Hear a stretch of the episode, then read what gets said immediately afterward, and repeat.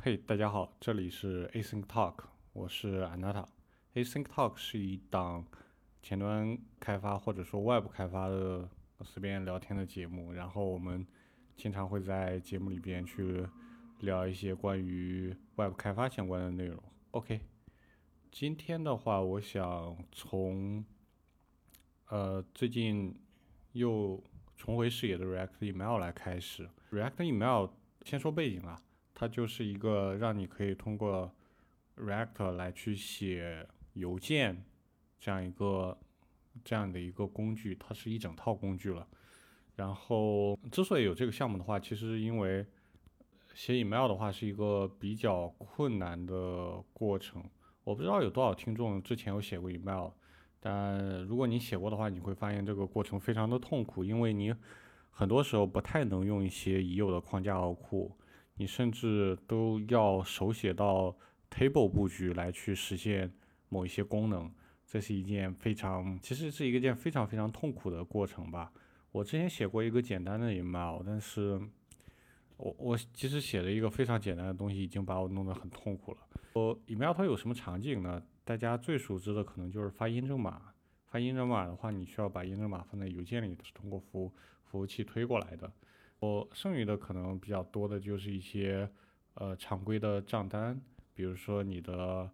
呃银行的这些 statement 会通过邮件发过来。我更常见的就是一些营销了，比如说苹果发新品的时候会给你发一封邮件过来。对，我还有比如说正式场合，我们通过沟通交流的话，那邮件是一件非常非常嗯专业的东西，这非常专业的一个沟通方式。OK。那邮件的话，它又在那，它可能对于我们呃大多数话中国人来说，可能不是很了解，因为我们大多数人现在都用像是微信这样的聊天工具来去做沟通，呃，但是在西式的一些场景下的话，邮件还是一种非常非常正式的方式。我有什么事情的话，大家还都是比较愿意发邮件，而不是通过 IM 来沟通的。M 更像是一种，呃，类似朋友这样的一种聊天方式，对，所以的话，邮件这个这套这条路在西式的沟通里边是一个非常重要，所以在西方的背景下的话，你想想，很多开发人员他要写 email，但是他又只能写那种很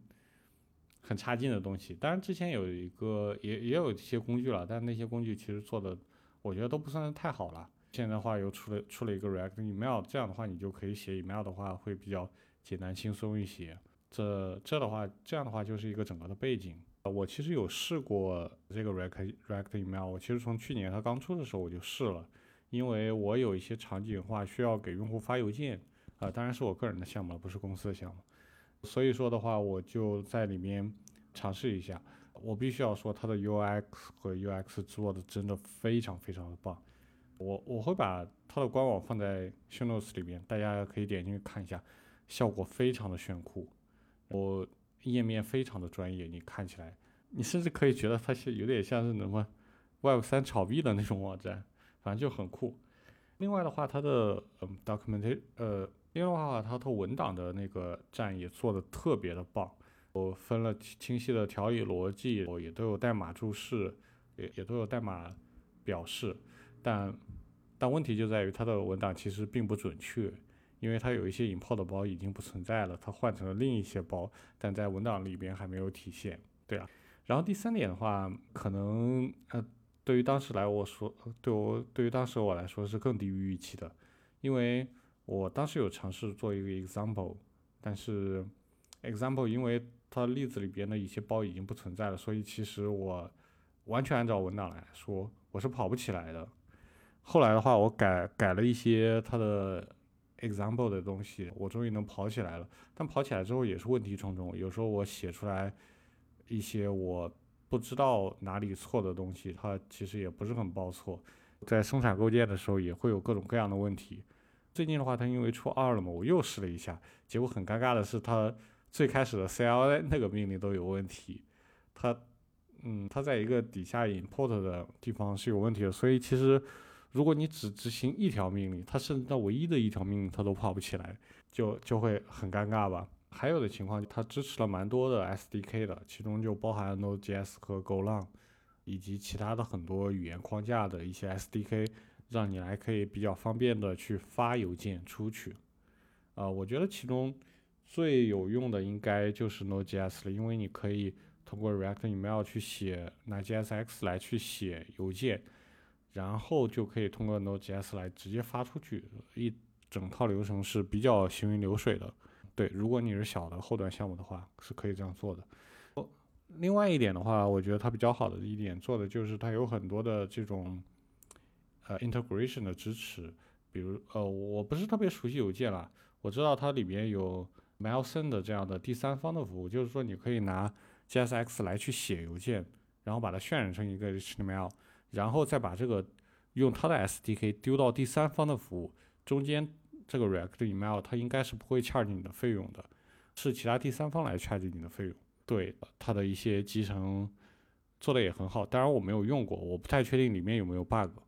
我猜可能还是会有的。OK。那情况说完了，其实这个项目怎么说呢？它听起来，你你你听到现在，你会觉得，嗯，好吧，也许只是一个新项目，呃，对于我们来说也没有什么特别 exciting 的地方，毕竟是写邮件嘛。其实我们大多数人都不是写邮件的。但这个事情它对于我的一个影响，并不在于说单纯的这个项目，而是说在于其他地方。说我刚刚跟大家介绍完了之后的话，你其实可以大概能听出来，呃。不好意思，我刚刚忘了说，它还有个 SaaS 平台，它应该主要是靠这个 SaaS 平台来去，呃，收费的。你通过它的平台去发邮件的话，它会收取一定的费用，当然它也是有免费额度的。现在我觉得应该是在推广期，所以它有免费额度。对它的商业模型的话，应该就是通过这个 SaaS 平台来去收费。OK，那说到这里的话，你已经大概知道这个项目的整体的情况了。那我不知道你有什么想法。但对于我来说的话，我是觉得这个项目难度不算很高。我是觉得国内的呃大公司里面的组，你拉出来五个人做两个月，他差不多这个东西都能做出来，甚至包括那个 SaaS 平台，哦，他可能还能支持呃超大规模的集群应用。对，我觉得我觉得这个纯技术实现的话，应该难度不是特别大。当然，里边动画可能要细抠一下，但是应该也是做得到的。这样算起来的话，我我假设按一个人这么算钱好像不太好，我就假设啊，假设一个人按两万块钱，那五个人就是十万一个月，两个人的话就呃二十万一个月，那二十万一个月换算成 US dollar 的话，就是大概三万三万美金。其实这个成本对于美国公司来说，我觉得应该是相当低了，是吧？我记得他之前是拿了两个 million 的融资的，怎么样？性价比是不是非常诱人？但是我要说点就是在于，它这个项目可能不只是写代码或者说实现这样简单。我觉得这个想法它是一个非常难出来的一个想法。如果你不不了解邮件的开发，你甚至可能从来都。不会往这个方面想。那如果说你不懂得前端开发，你也不会往这个方面想。那这个 React Email 这个项目它就做不出来，对不对？所以我觉得这个想法它的出现是一个非常，我觉得它的难度非常非常高。比如说我我我我觉得我还挺了解邮件的，然后我也了解前端开发，但是我就我就不会往这个方面想。我当时要写邮件的时候。我嘴里都是骂骂咧咧，烦死了，要又要写这个鬼东西，就就没有然后了。但是有些人他想到了这个方法，他就把它做出来了。我我觉得这一点这一点难度是相当高的，至少对于我来说，我觉得它没有那么简单。另外一点的话就是投资，呃，这个其实不太算是纯关于钱的部分，因为呃，我觉得我的。听众们，大家可能大多数都在中国工作过，你其实可以感受到，就是这种项目，就刚刚听下来这种项目，你是很难获得获得支持的。从无论是从融资角度，或者说从你的 manager 的角度，都是很难获得支持的。他们他们大概率会 challenge 你来说，这个项目它的市场规模怎么样的，就类似一系列。其实到最后的话是一个，我觉得是比较难以立项的。对，然后之前国内的话也是有一些类似这样的开发者服务的，比如说有一个之前有一段时间有个叫野狗的平台，他是当时想做中国的 Firebase，但是结局很不好。他当时其实做了蛮多事情的，想要去打开开发者市场，但最后结局就是关闭了，就就这个样子，不是很好。的话还有一个我记得比较。像 Link Cloud，Link Cloud 的话，它属于做的，我觉得做的，它的公司文化我很喜欢，人也都不错，但是就是这个商业模式没有没有做的很很很成功吧，对，比较可惜。OK，那接下来就要再说到一点，就是顺着刚刚的野狗和 Link Cloud，那就是它的营销，营销是一件非常困难的事情。嗯，就就我看到的技术产品的营销来说。我知道 MongoDB 非常的强，大家可以看之前 MongoDB 的东西，他甚至为 MongoDB 会发一首歌，那歌还挺好听的。然后，呃，你可以看到那个 React Email 的它的作者每天高强度刷 Twitter，来去说一些事情，让大家去知道 React Email 这个项目。你可以看到它的配图都是非常精美的那种。虽然虽然它的项目可能你连第一行命令你都跑不起来，但是它的配图非常精美。你每次想到你要做一个 email 的时候，你脑袋里肯定第一个就蹦出来说，OK，那我拿我 React email 来试一下，对，就是这个样子。我那我觉得他们的营销目的就已经达到了，对吧？至于国内的话，我觉得可能营销还是更多侧重于，呃，产品方面，就类似于说卖手机、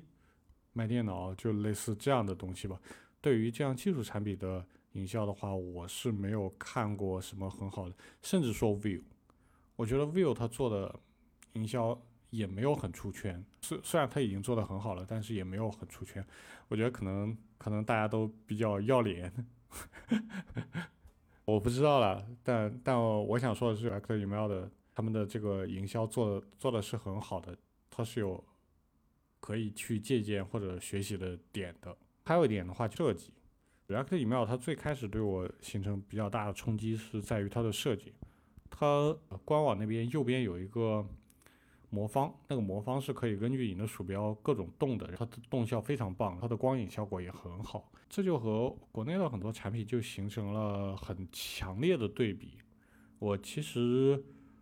最近吧，最近也在做一个怎么说，相当庞大的一个云服务平台的一部分。我说老实话，其实我做的内容，我觉得不是很开心，因为做的都非常的简单。你知道那种纯体力活吗？对你，你你做一个 table，做一堆 form，用户点点点，交交交，这这是对于我开发角度来说。但是开发人员的话，他还可以去做一些其他事情，比如说内部的结构的优化，这种工具的发展，做这些事情可能就会显得没有那么无聊。但是我可以预想到，对于设计的师来说，他们能做的东西就更加的有限了。他甚至连改个颜色都很困难，因为颜色它是它还有个设计规范，距离也有个设计规范。到最后的话，这个产品就只能做成非常非常 boring 无非常非常无聊的东西。你一看就知道，你完全没有使用它的欲望。大家，你你其实可以点开什么像像阿里云平台。就这种东西，你再点开 Verso 它的后台，我我就问你，两个放在一起，你会愿意用哪个吧？当然，你你你你可以反驳我，你说什么车的设计产品不一样，那个 AWS 也是什么复杂度更高，类似这样的一些 bullshit。但是我要告诉你，对于用户来说，我我我把这两个页面放在你面前，你觉得哪个好看？你会更愿意用哪个？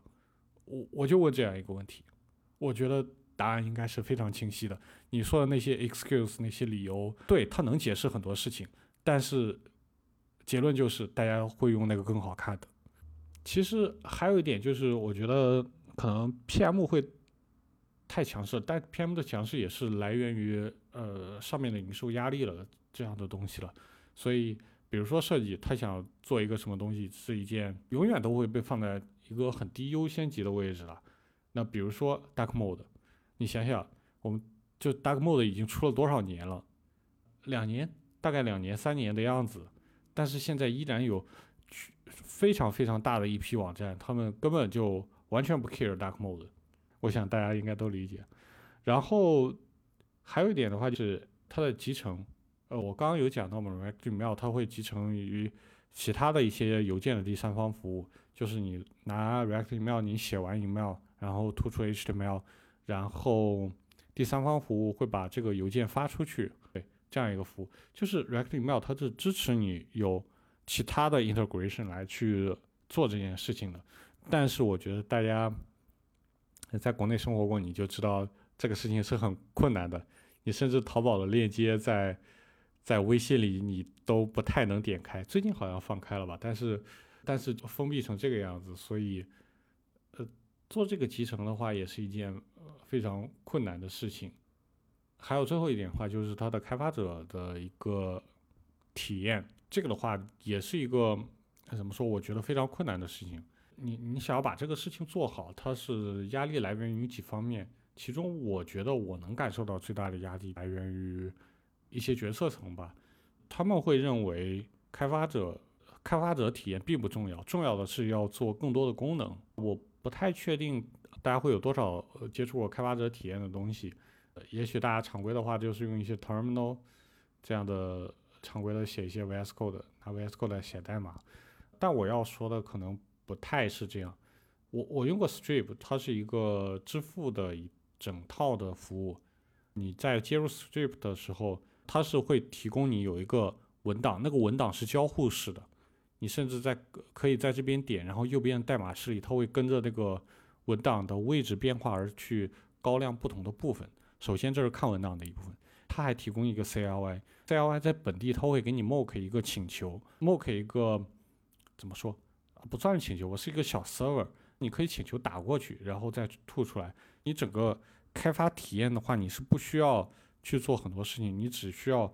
引用它的 SDK，然后在 SDK 的提示的基础上来去稍微改改代码、改改例子，然后去调一条 CL 命令执行一下，然后能正常返回，OK，你就可以提交了。整个体验非常的丝滑，非常的流畅，体验非常的棒。然后的话，对，然后我相信大家可能也多多少少都用过 OSS，OSS 的它是有一套叫 S3 的标准的嘛。哦，它的协议规范都比较固定，所以你可以用很多支持 S3 的工具来去做这个事情。但是我想说的一句话就是，呃，在国内的企业，你做一些企业，它的开发者体验就不会太好。比如说我用过，我用过阿里云的 SDK，那个 SDK 怎么说呢？能用，哦，文档也凑合着能看，但你要和 Strip 来比，它那实在就差的太远了。Strip 像是。二零二四年的东西，但但阿里云那个 SDK 它就像是九十年代的东西，就就这个样子给你的感觉。我要声明一下，我不是说阿里云做的有多差，我只是说他可能做的很多事情还有还有一些成长进步的空间吧。对，当然其他厂商其实也类似。前面呃我说了，就是 React Email 这个项目，它可以很简单。但是这样，我觉得它背后的话也是一个很困难的东西，就是我我不觉得它有这么简单能做出来啊。呃，如果只是单纯写代码的话，我相信大多数人还可以。但如果把这一整套做出来，我我我我不觉得这是一件很简单的事情。那我我其实就有在想，为什么 React React Email 这个事情能？出现在就是能最近出现的，而不是说在我的手里出现，或者说在某一位什么程序员里出现。我觉得问题可能来源于几方面。啊，第一方面当然是钱了，因为因为嗯，怎么说？据我了解啊，在美国拿钱是要相对来说比较简单一点的。你只要有个团队，我有个 PPT，我认识一些人，你就基本上会。有有机会能拿到一些投资，不，但是在中国的话，其实相对来说就比较难一些，挣钱挣钱没有没有说在美国那么容易了，大家的话也可能更加关注于你的 ROI 以及长远的发展，尤其是最近在这个通胀时代嘛，国国内国内什么事情我我我我不好说，但是整体通胀压力可能钱就更难拿了。我觉得第一点在于这个钱的问题吧。第二点的话，就在于说文化上面。我我我觉得，嗯，我相信大家都多多少少有了解，我们大多数人可能，呃，做事情的想法就是先让事情做起来，我们期待说客户会来买买我们的账，呃，对这个想法。但其实你看这个 React Email 这个项目，它就完全不是这个样子。它把文档做出来了，做了一个简版、简单版本的 CLI 就发出来了，能不能走通也不知道，但它就是发出来了。然后它就是做营销了。对它，它它这套想是呃思路的话，就和我们这种先把事情做出来，然后希望客户未来的这种想法就就不一样。另一点的话，我们还有一种，我觉得是我们这种牺牲文化会比较重一点，就。像是内部的一些需求，你你有一些要求的话，其实大多数都会排在一个低优先级的。比如说我们自己是工程师，是开发者，我们自己要做一个东西，那对于我们自己，比如说我们需需要的一些 SDK，如果说你告诉其他人，比如说告诉你的 manager，我说我需要这个，那他一定是会放在比较低的优先级的。他优先货的话，会去考虑说我们再加一个新功能，客户满意。我相信你能理解的，对。但是 React Email 的话，我觉得它侧重点比较在乎呃开发者的这个体验，所以它和我们前面说的那种文化上面的不太一样。对。还有一点的话，我是觉得可能是因为呃 Boss 比较呃 management 或者老板都太强势了，因为其实对于大多数 Manager 是是。我我知道很多人都是从一线开发升上去的，但是在我的观察来看，你只要一段时间不写代码的话，其实你这个思维方式就已经慢慢呃变成了另一种模式了。你会更加关注于说业务，更加关注于流程，对，这是一个 manager 非常非常正常的事情。但是在这个场景的话，其实你就少了一些 innovation，你会关注于是一些业务。或者说短期的一些钱，或者说升值这样的一些事情，因为因为其实道理很简单，如果你有更多的 feature，你在呃你的这个 tab 栏里边多加一行，说我们新增了某某某项功能，比如说我们新增了一个 AI 功能，那你就可以有理由去向你的客户去去多一个收费项，对吧？这是一个很自然很我我很能理解的事情，那它就造成了问题，就像是 React Email 这样这样的一些。开发者的服务，或者说它看起来并不会直接带来收益的一些项目，它难以在内部去被立项。我我不是说不可能，我只是说，呃，就我的观察来看，它是不太容易的一件事情。OK，那说到这里的话，通过前面的这些点的话，我其实还想到了，或许是有一些机会的，因为因为有有这么几个点嘛，一个是工程师现在，我说句老实话，其实。程序员的收入还是比较不错的，无论无论你在尤尤其是在中国、美国，或者说在一些其他地方，收入都是呃相对来说都是还不错的。你相对来说的话是能够付得起呃一些成本的，比如说像 ChatGPT，它我我老实话说，它卖的实在太贵了，它二十美金，但是它如果二十人民币的话，我相信对于大多数中国的开发者来说，还是一个付得起的价格。那如果说我做一个 React Email，然后我把它的收费按照中国的标准，我定一千封十块钱，我不知道多少钱了，大家可以去网上看。我相信大多数开发者是愿意去付这个钱的，公司可能也，公司大概率也是愿意付这个钱的，因为它的开发体验可以更好，呃，可以让你自己很开心嘛，因为你是 engineer，你总是会让自己过得没那么 痛苦一点。我是觉得，另外的话，工程师群体是。比较在乎知识产权或者说软件的产权这样一个东西，所以的话，从从比较底层逻辑上来说是比较愿意去付费的，相对于其他的群体来说，我我是这么认为的。然后另外的话是，程序员其实是越来越多的，我相信大家也能感受到，呃，越来越多的 lay off，有点低于笑话。但是你从越来越多的关于工程师的 lay off，你就可以看到程序员是越来越多的。所以你做开发者服务的话，还是我觉得市场还是蛮大的，还是很有机会的。啊，就比如说 Async Talk，我是觉得 Async Talk 是有机会做到一百万听众的，虽然现在只有两千吧。OK，那今天的话，我想说的内容的话，大概就是这样。我是觉得大家可以考虑一下，做一些开发者服务，我我觉得有可能是一个新的蓝海，大家卷一卷是，也许能卷出一些新的不一样的东西来去来去做一些事情。OK，那我们下期节目再见，拜拜。